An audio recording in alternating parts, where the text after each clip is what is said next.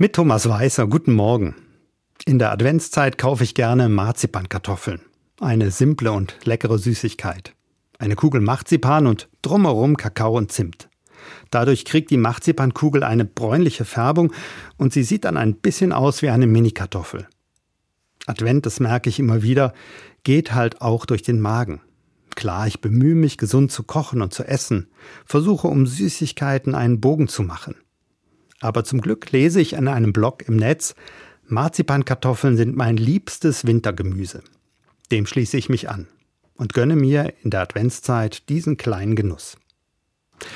Während ich mir also genüsslich eine Marzipankartoffel genehmige, suche ich nach einem Rezept. Ich denke, die kann ich eigentlich auch selber machen, zumal es nur ein paar Zutaten braucht. Mandeln und Rosenwasser, Puderzucker, Kakaopulver und Zimt.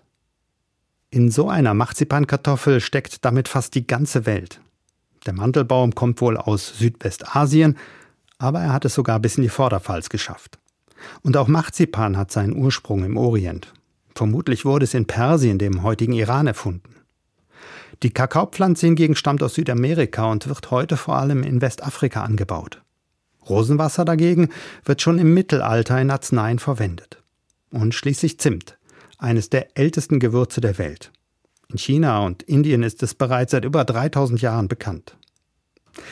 Wenn ich im Advent also eine Marzipankartoffel esse, dann habe ich den Geschmack der ganzen Welt im Mund.